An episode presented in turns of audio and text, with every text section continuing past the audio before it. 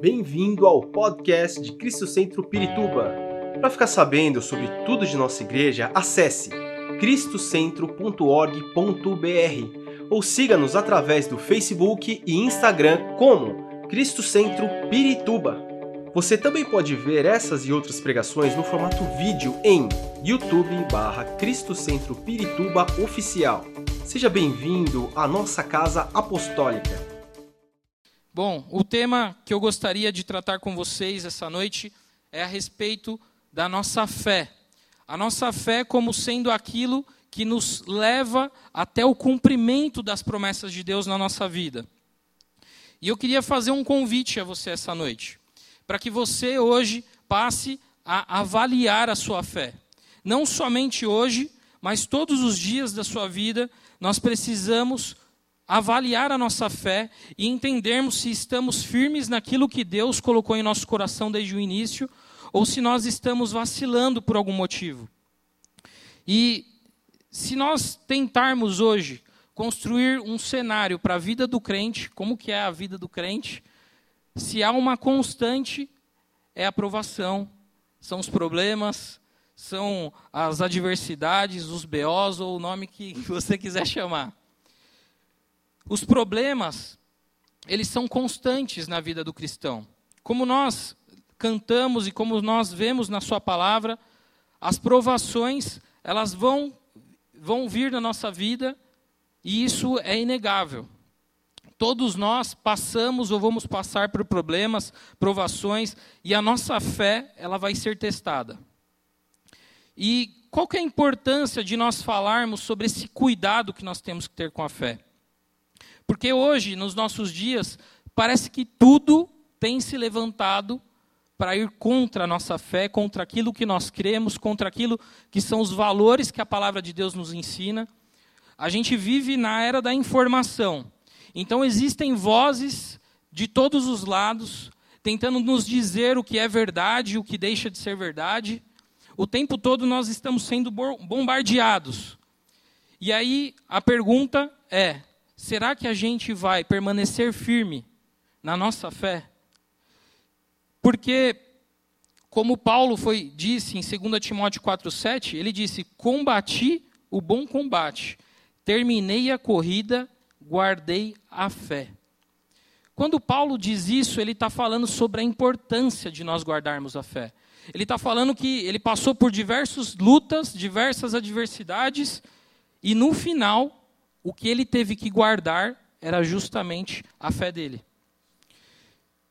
E é, o que eu que, queria ver com vocês está é, tá lá em, em Hebreus, no capítulo 10. A gente vai ler várias vezes algumas passagens aí de Hebreus, capítulo 10, do versículo 22 em diante. Aqui em Hebreus, o autor, ele após uma explanação ali no capítulo 10 acerca da superioridade do sacrifício de Jesus mediante aos sacrifícios que eram oferecidos no Antigo Testamento, sobre o caráter definitivo do sacrifício de Jesus ali na cruz. Ele continua, a partir do versículo 22, dizendo assim: Sendo assim, aproximemo-nos de Deus com um coração sincero e com plena convicção de fé tendo os corações aspergidos para nos purificar de uma consciência culpada e tendo os nossos corpos lavados com água pura. Apeguemo-nos com firmeza à esperança que professamos, pois aquele que prometeu é fiel. Amém?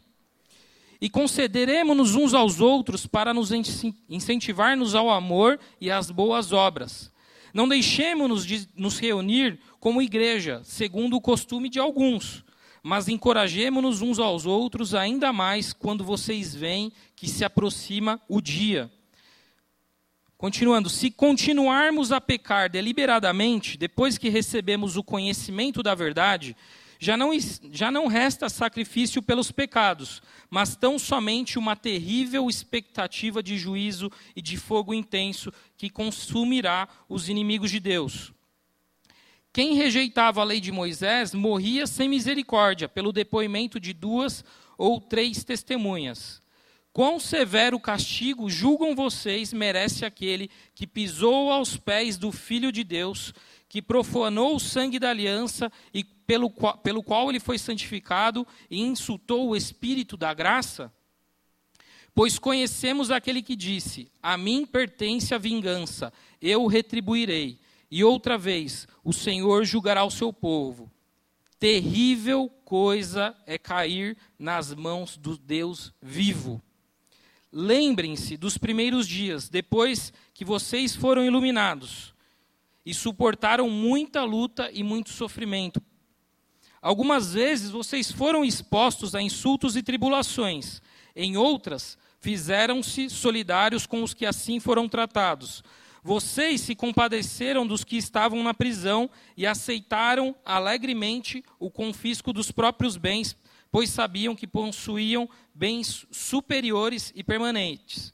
Prestem atenção aqui. Por isso, não abram mão da confiança que vocês têm. Ela será ricamente compensada.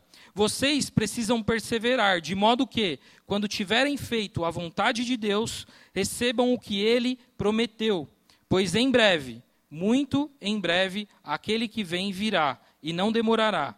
Mas o meu justo viverá pela fé e sem retroceder, e se retroceder, não me agradarei dele. Nós, porém, somos dos, não somos dos que retrocedem e são destruídos, mas dos que creem e são salvos. Amém? Uma passagem um pouco longa, mas eu queria explanar ela com vocês. Algumas lições que nós podemos tirar aqui desta passagem de Hebreus com, acerca da nossa fé e da importância de nós termos este cuidado, de nos avaliarmos constantemente e cuidarmos para que a nossa fé não se enfraqueça, para que a gente continue firme nas promessas que Deus tem para nós. Amém? Um ponto que eu gostaria de destacar com vocês, que é um sintoma de que talvez a sua fé esteja enfraquecida ou esteja a ponto de começar a se enfraquecer, é com relação à frustração com Deus.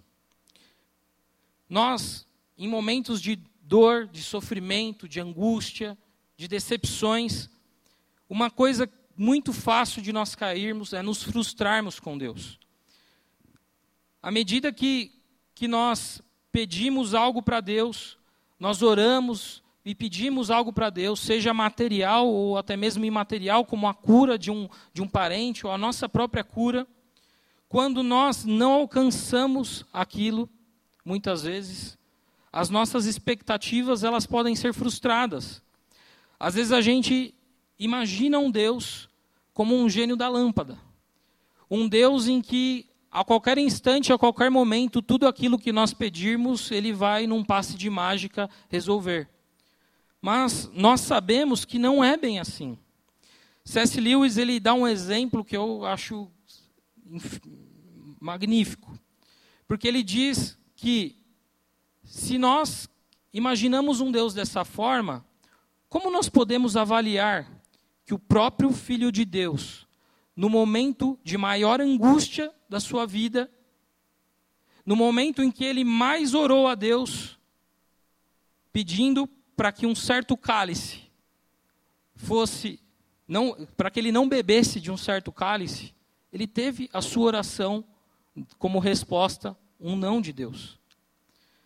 Portanto, na nossa vida, sim, nós vamos orar e nós precisamos orar e clamar a Deus. Nós passamos, muitos de nós aqui nos decepcionamos com resultados que vemos, vi, vi, vimos agora recentemente. Porém, o que eu queria dizer para você é que, embora a nossa expectativa ela tenha sido frustrada, Deus ele permanece sendo fiel. Deus permanece no controle de todas as coisas. Por isso, quando lá em Hebreus, no versículo 22, ele vai dizer assim: Sendo assim, aproximemo-nos de Deus com um coração sincero a falta de sinceridade na nossa busca por Deus, ela pode justamente acarretar que a gente vai, ao invés de buscar o Deus verdadeiro, nós vamos buscar um Deus feito à minha imagem, à minha semelhança. vai ser um Deus por encomenda, um Deus que responde às minhas expectativas e não à vontade soberana de Deus. Por isso, que o autor de Hebreus vai dizer que a gente precisa se aproximar de Deus com um coração sincero. E eu imagino essa sinceridade como algo de duas vias. Da mesma forma que eu preciso ser sincero em trazer a Deus todas as minhas debilidades, as minhas deficiências, da mesma forma eu tenho que ser sincero para com Deus e receber respostas, mesmo que não agradáveis, e eu tenho que me conformar a elas.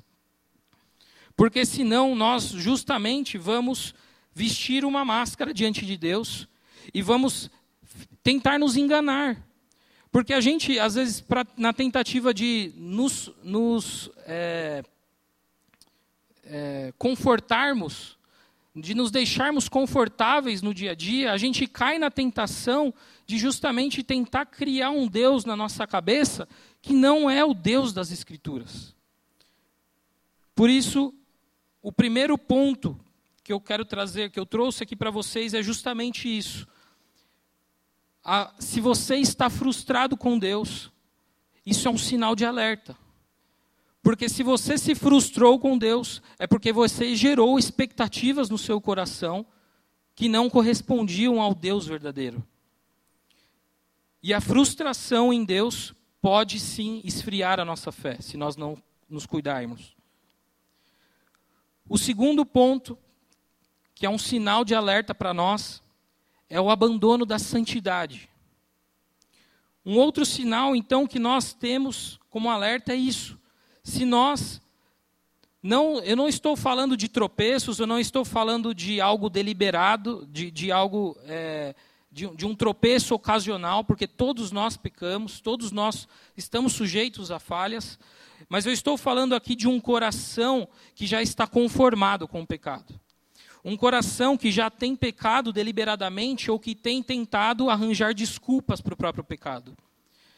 Quando aquela linha que era inegociável para você no passado, passa a ser uma linha que hoje você começou a negociar. Passa a ter momentos e, e, e, e ocasiões em que você era totalmente firme nas suas convicções, mas hoje você começou a abrir mão de algumas coisas. Talvez hoje você começou a ultrapassar certos limites que antigamente você não ultrapassava. E isso deve ser um sinal de alerta para você. Porque se isso tem acontecido, provavelmente a sua fé tem se enfraquecido. Quando nós lemos ali que quão grande, vou voltar lá, quando nós lemos o quão, o quão terrível é cair nas mãos do Deus vivo. Nós estamos falando do cumprimento da justiça de Deus sobre os inimigos de Deus.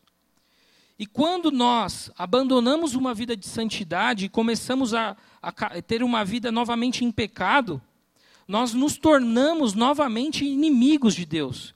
E estamos sujeitos, sim, a esse cumprimento da justiça de Deus sobre nós.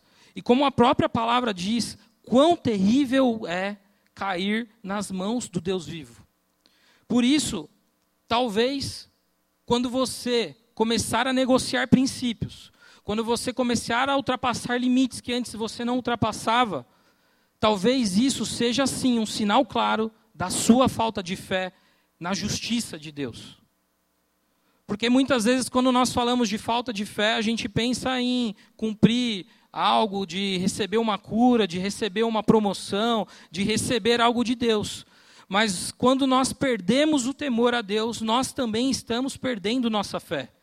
Isso, isso é um sinal claro de que nós não cremos mais na justiça de Deus. Portanto, a falta de fé na promessa de Deus sobre a iniquidade do pecado sobre o juízo de Deus, por isso ele vai também criar caricaturas de Deus para nós. Porque quando eu começo a ultrapassar esses limites e eu não abandono a igreja, eu continuo vindo à igreja, eu continuo adorando a Deus de forma mecânica, eu continuo vindo na igreja e, me encontrando com os meus irmãos e fazendo tudo como de costume, porém, o meu coração, ele já está se inclinando novamente ao pecado. Isso vai gerar em nós o que eu falei anteriormente, que é gerar uma caricatura de Deus e não do Deus verdadeiro. O que nós vemos aí em muitas igrejas, a gente estava conversando agora há pouco na reunião, dizendo sobre algumas igrejas que têm falado acerca da homossexualidade, é, a favor da homossexualidade. Homens de Deus que antigamente jamais falariam acerca a favor disso, hoje estão se dobrando diante desse pecado. Então, eles vão justamente buscar na palavra de Deus justificativas para o pecado. Eles vão buscar na palavra de Deus e distorcer a palavra de Deus formar uma caricatura e um ídolo próprio, usando muitas vezes a palavra de Deus, só que ele está criando um, um Deus à imagem dele e caindo novamente na idolatria. Um outro sinal que eu gostaria de trazer para vocês é com relação ao abandono da comunhão com os irmãos. Por vezes a nossa a falta de santidade e a frustração vão nos levar justamente ao abandono da comunhão. Quando nós nos frustramos com Deus e às vezes nos frustramos com a igreja por consequência, nós acabamos decidindo por ou começamos a cogitar a possibilidade. Quantos aqui já pensaram nisso quando surgiu problemas, quando sur tivemos dificuldades na igreja? Todos nós passamos por momentos assim. Só que isso é um sinal também de que nós estamos abandonando nossa fé. Como nós lemos lá, Hebreus 10, 24 e 25, e consideremos-nos uns aos outros para incentivar-nos ao amor e às boas obras. Não deixemos-nos de nos reunir como igreja, segundo o costume de alguns, mas encorajemos-nos uns aos outros ainda mais quando vem que se aproxima o dia. Portanto, Aqui o autor de Hebreus ele vai falar justamente sobre a importância de nós nos mantermos em comunhão, de nós nos mantermos reunidos como igreja.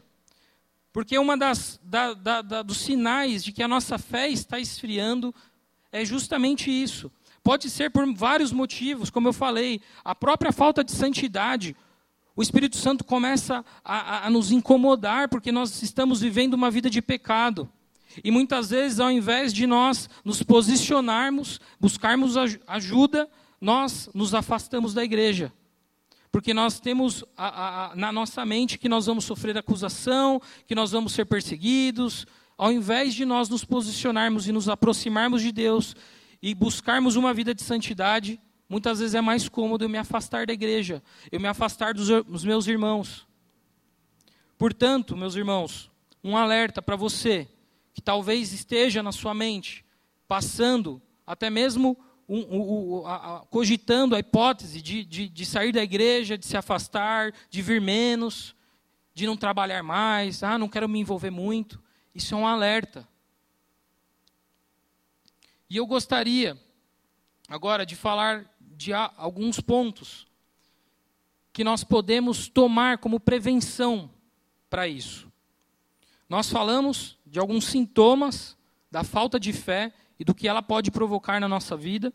E eu quero falar sobre algumas coisas que nós podemos nos prevenir para isso.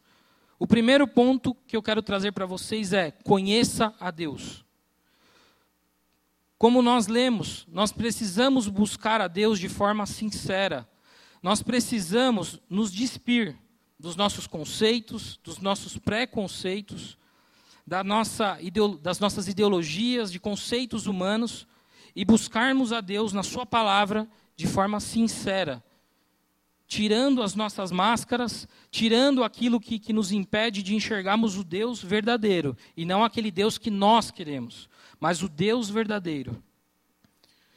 C.S. Lewis, ele traz um exemplo que eu acho muito legal com relação a esse ponto do relacionamento com Deus. Ele conta uma história de um amigo, ele, um, um, cara, um rapaz, ele convida um amigo para um assunto importante que ele precisava tratar com ele. E ele convida esse amigo para um jantar. E passado algumas horas, passou o horário combinado, e esse amigo, ele não apareceu. E era um assunto muito importante, aquele amigo quem ele convidou, ele deu a palavra dele de que ele estaria ali. E diante dessa situação, o amigo já está atrasado, ele tem duas escolhas. Tem duas situações onde ele pode cair. Primeiro, ele pode achar que o amigo já não vem mais. E o outro ponto é, ele pode crer que o amigo ainda virá e que o amigo tem um bom motivo para não ter chegado ainda. Por que, que ele pensa dessa forma? Porque ele conhece o amigo. Porque ele sabe que o amigo, quando dá a palavra dele, ele cumpre. Por isso, Deus, quando nós, para nós termos fé, para nós permanecermos firmes nas promessas que Deus tem para nós, nós precisamos conhecê-lo. Porque se nós não conhecemos o Deus verdadeiro, se nós não conhecemos Deus de verdade, não nos relacionamos com Ele, nós vamos cair na tentação de achar que Ele não vai cumprir a promessa dele, de que Ele não é fiel tanto quanto as pessoas dizem, de que as coisas não são tão bem como a palavra de Deus diz. Por isso nós precisamos nos engajar no nosso relacionamento com Deus e conhecê-lo através de Sua palavra, sem prismas, sem, sem lentes, mas conhecer a Deus de forma sincera, como, como nós lemos, nos achegarmos a Deus de forma sincera. Quando nós conhecemos o seu amor, independente das circunstâncias, sabemos que Deus age em todas as coisas para o bem daqueles que o amam. Eu vou repetir. Quando nós conhecemos a Deus e o seu amor, independente da circunstância que nós estejamos vivendo, nós vamos saber que Deus age em todas as coisas para o nosso bem. Quando nós conhecemos a Deus e a sua igreja, a igreja bíblica, nós passamos a amar a Deus, porque a, a igreja, perdão, como ele também ama. Por isso, nós precisamos nos engajar no conhecimento de Deus, da sua palavra. Quando conhecemos a Deus e a sua fidelidade, as nossas expectativas mudam de lugar, porque aquele que prometeu é fiel. Um outro ponto que eu gostaria de trazer para vocês é: procure ajuda. Se você tem visto sinais de que a sua fé está enfraquecendo, procure ajuda. Parece algo muito óbvio, às vezes eu falar isso para vocês. Ah, procura ajuda, a gente está aqui, ó, se precisar, conta comigo. Isso acontece muito.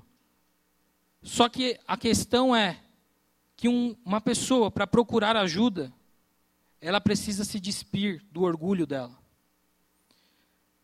E isso pode parecer muito simples, mas para alguns de nós é muito difícil se despir do orgulho. É muito difícil dizer para outro que você está fraco. É muito difícil dizer para outra pessoa que a sua fé está vacilando.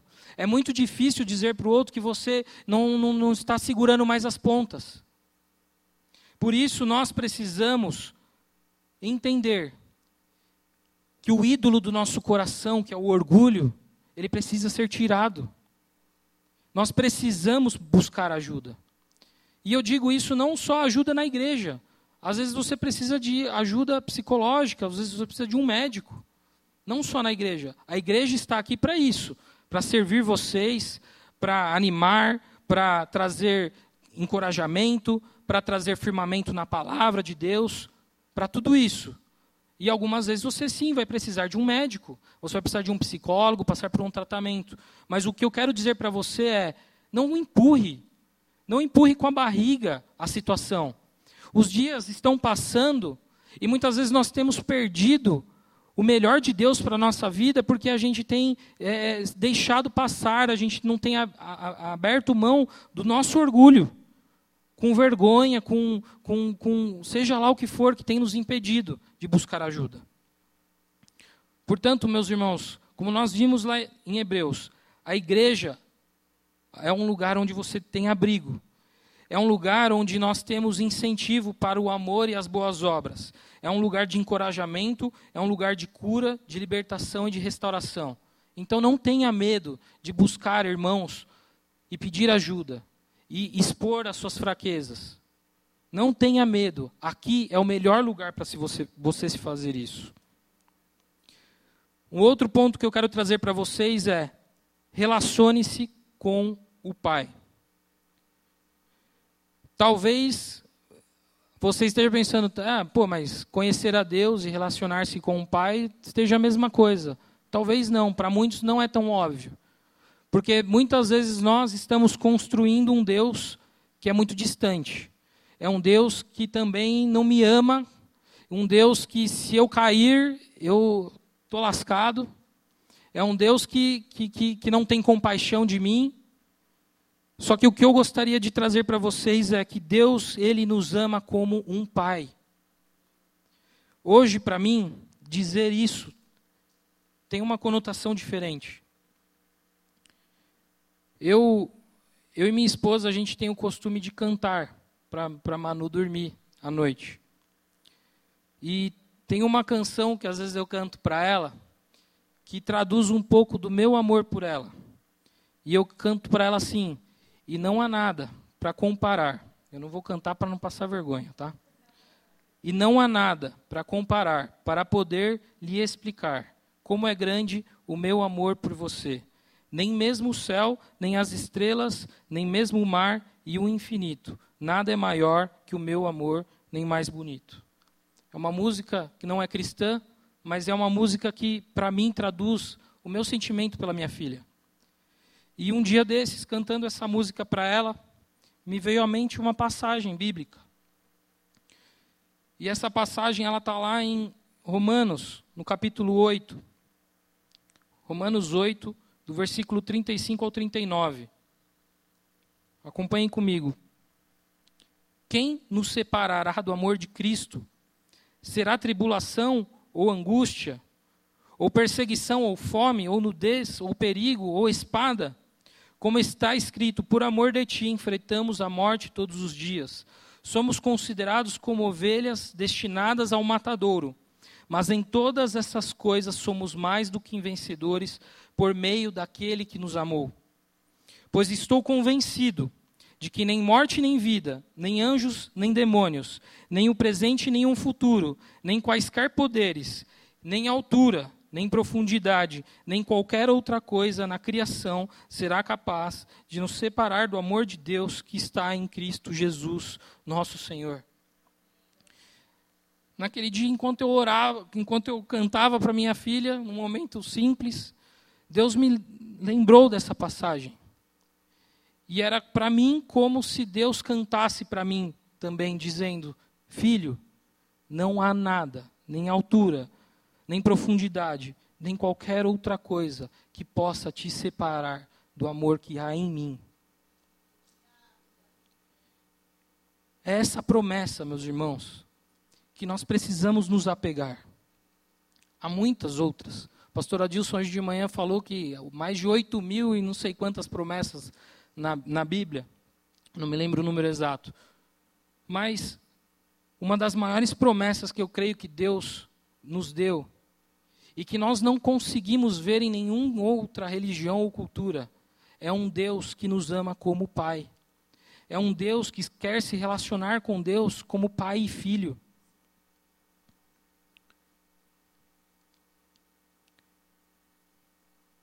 Eu quero ler novamente o finalzinho do, do capítulo que nós lemos. Por isso, é, Hebreus 10, 35. Por isso, não abram mão da confiança que vocês têm. Ela será ricamente compensada. Vocês precisam perseverar, de modo que quando tiverem feito a vontade de Deus, pois recebam o que ele prometeu. Meus irmãos, nós só vamos receber aquilo que Deus prometeu se nós perseverarmos. Muitas vezes nós temos desistido no meio do caminho. Muitas vezes nós damos os primeiros passos e depois nós vacilamos. Eu usei esse exemplo um tempo atrás de, de Pedro. Quando Pedro vê Jesus em meio à tempestade, Jesus está caminhando sobre as águas. Pedro diz para Jesus: ah, então me, me, me, manda ir até o Senhor, para eu também caminhar pelas, sobre as águas. E Jesus manda ele vir. E Pedro começa a caminhar sobre as águas. Só que em um dado momento, Pedro vê os ventos fortes e vê a tempestade, e o coração dele se enche de medo e ele começa a afundar. E então Pedro clama a Jesus: Socorro, Senhor, eu vou afundar, e pede ajuda para Jesus. Nós muitas vezes estamos como Pedro.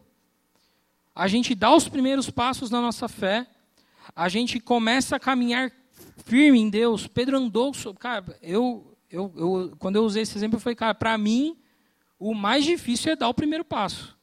Você vê a água ali, você estava no barco aqui, você vai pisar, para mim o primeiro passo é o mais difícil. Mas não é bem assim. Porque a nossa fé, ela precisa ser constantemente cheia. A gente precisa constantemente nos relacionar com Deus. Por isso que a palavra de Deus vai dizer que nós que a fé vem pelo ouvir, ouvir a palavra de Deus, porque quando nós ouvimos a palavra de Deus, nós estamos conhecendo quem é aquele que me promete. Nós estamos conhecendo a fidelidade de Deus.